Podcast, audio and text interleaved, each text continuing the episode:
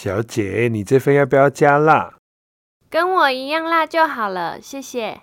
那这份就 不辣喽。老板，这要加辣。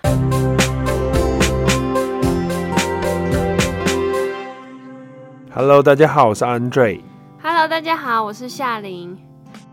Andre，最近鸡蛋都买不到哎，怎么办？吃不到鸡蛋，你可以吃鹅蛋、鸭蛋、鸵鸟蛋。我就想吃鸡蛋啊，鸡蛋很重要哎，一天活力的来源。我也觉得鸡蛋很重要。如果吃猪肉满福堡没有加蛋，那我就觉得猪肉满福堡就是 少了一味。鸡蛋到底有什么魔力呀？如果没有吃鸡蛋，就像泄了气的气球一样飘不起来。其实鸡蛋就像恋爱一样，当你拥有它的时候，你不会珍惜。缺蛋的时候，你才后悔莫及。这是渣男名言吧？是不是你平常就渣习惯了，才会这样子讲呢？才不是嘞，我都是看网络的笑话，好吗？好啦，先不要讲这么多干话好了，我们先来讲今天的主题：鸡蛋到底重要在哪里呢？在讲鸡蛋的重要性之前呢，我们要不免俗的来介绍一下，人体呢有二十种氨基酸。其中有十种是必须的，我就来考考夏琳啦。夏琳，你知道那十种必须氨基酸是哪几种吗？哈，这个问题也太高科技了吧！我不知道哎。好了，我也觉得问你这个问题好像有点在欺负你。我们以前在学校念书的时候啊，有一堂课叫生化课，生物化学课。然后里面有一堂课在介绍蛋白质跟氨基酸，大家就要去背那十种氨基酸有哪十种。每个人用的口诀跟方式都不一样。那我们以前念书的时候念的是英文的，但是为了要造福各位听众，我们今天编了一个中文的口诀，让大家可以轻松的记住十种氨基酸是哪十种。夏琳，你准备好了吗？我准备好了。好，那我们就用一个小故事来让大家记着十种氨必需氨基酸是哪十种。有位色色的姐姐到我旁边假奔，露出白白的酥胸，离我越来越近，我整组内裤都是金。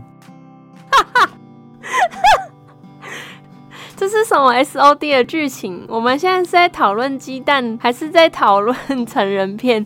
这个你确定未满十八岁小孩可以听吗？我们不是成人频道吧？这个这个口诀真的是有一点色啦，但是我相信越色的口诀大家记越久，不然你以前的国中、高中理化老师都是靠什么混饭吃的？好啦，其实刚刚我们讲讲的那一句话，我们一个一个来拆解哦。色色的姐姐就是有色氨酸跟缬氨酸，OK，色色的姐姐，然后来我旁边假奔，假奔就是台语的吃饭的意思，甲硫氨酸跟苯丙氨酸到我旁边假奔，然后露出白白的酥胸，白氨酸、异白氨酸就是两个不同的白氨酸。白氨酸、异白氨酸跟苏氨酸露出白白的酥胸，然后离我越来越近，离就是离氨酸，然后 这个真的很色欸。然后我整组内裤都是金，就是组氨酸跟精氨酸。这样下你你记起来了吗？我应该记起来了吧？但是脑中总是浮现出不该出现的画面呢。我跟你说，还好你没有考试。如果你考试的时候脑袋中出现不该出现画面，那就会很尴尬。这样子的话，你本来会的题目，结果你当时在作答的时候，大脑都是 SOD 的画面飘来飘去，这样你考试考出来肯定是不及格的。好啦。我也希望大家就是不要跟夏琳一样，在讲这个口诀的时候，大家都浮现不该浮现的画面。我们是充满正能量的节目，我们就是用最简单的方法让大家记得必须氨基酸是哪十种。所以我们的听众朋友一定都可以回答出来，必须氨基酸是哪十种。那为什么鸡蛋这么重要呢？因为在十种必需氨基酸里面，除了组氨酸跟精氨酸外，就是整组内裤都是精，就是除了最后那两个以外，剩下的八种必需氨基酸都可以从鸡蛋中摄取得到。所以鸡蛋对于人类来说是一种成本相对比较低，又可以获得充足蛋白质的一个食材。所以鸡蛋对我们人类来说是非常非常重要的哦。Andrew，你讲了那么多，我们现在还是买不到鸡蛋呢，这样要吃什么？鸡蛋买不到的话，我就要学古代皇帝说：“何不食肉糜？”好啦，没有啦，开玩笑的。我们其实可以透过摄取其他蛋白质来源来替代，比如说肉类、鸡肉、羊肉、猪肉、牛肉等等；鱼类，像是鲑鱼、青鱼等等。如果有在健身的朋友，可以透过喝乳清蛋白来方便摄取蛋白质，所以其实鸡蛋还是有很多可以替代的食品的。Andrew，你说了那么多的肉类食品，那如果是吃素食的朋友，可以吃哪些东西来替代呢？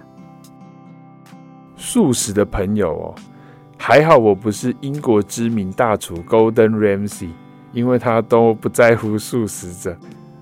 如果是素食的朋友的话，可以透过奶类，像是乳制品、羊奶、牛奶、起司、优格等等。那最重要的素食朋友还可以透过摄取豆类产品，像是黄豆类的啊、豌豆类的豆类产品，来补足蛋白质摄取上的空缺。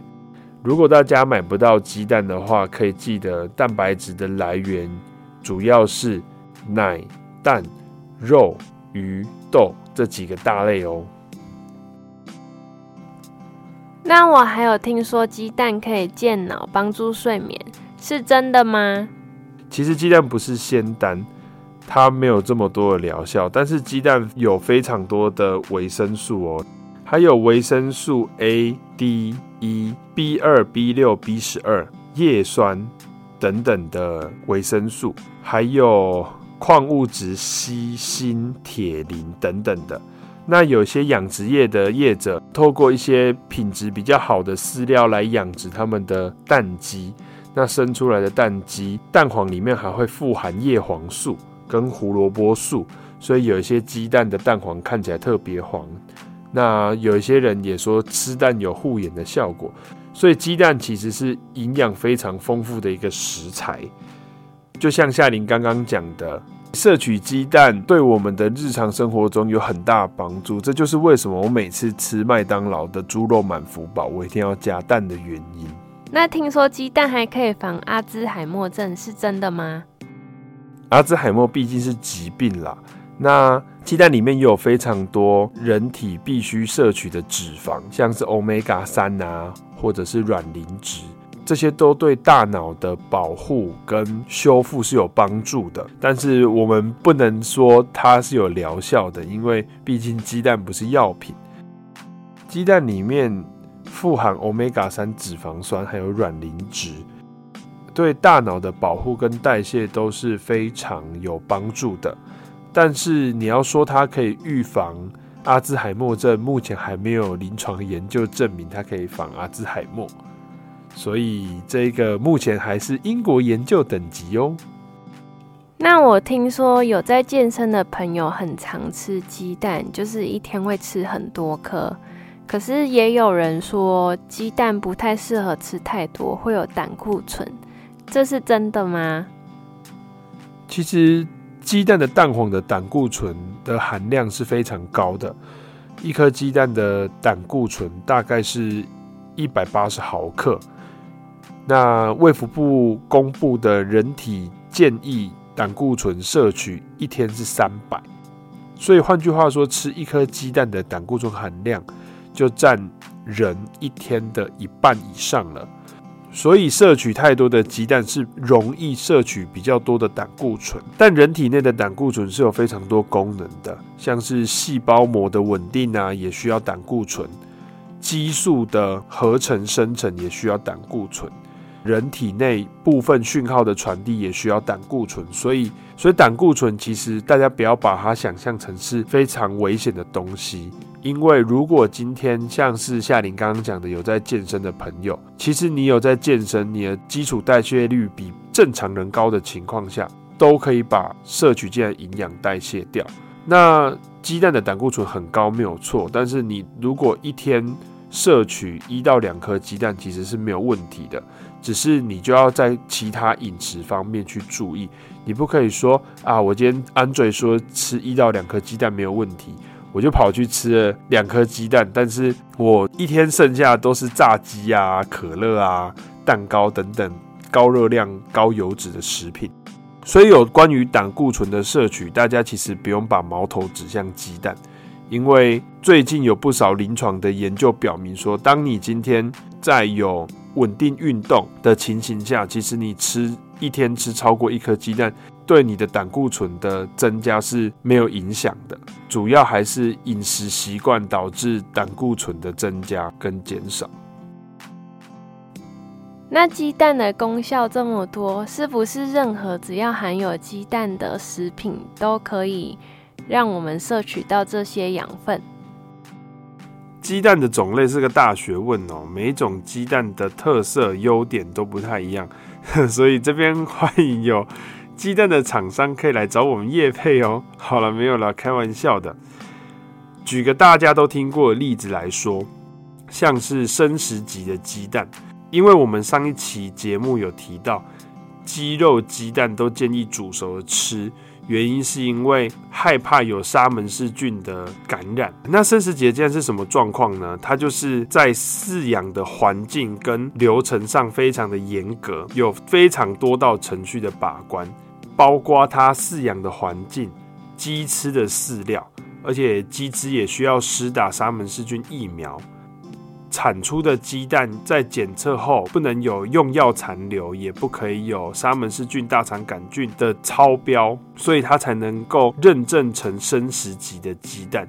就是大家如果去日本旅游，很常看到他们拿鸡蛋拌饭，或者是拿鸡蛋沾寿喜烧，想到口水都流下来了。那个都是生食级，超好吃鸡蛋呢。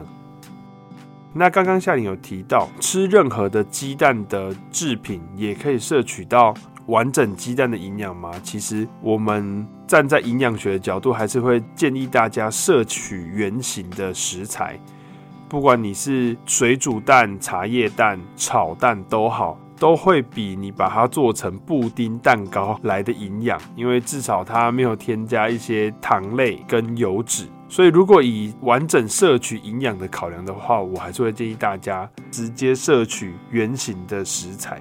原来我平常吃的不是简单的一颗蛋，而是这么多的学问哦。希望以后不要再缺蛋了，不然我可是没这么多学问可以吃的呢。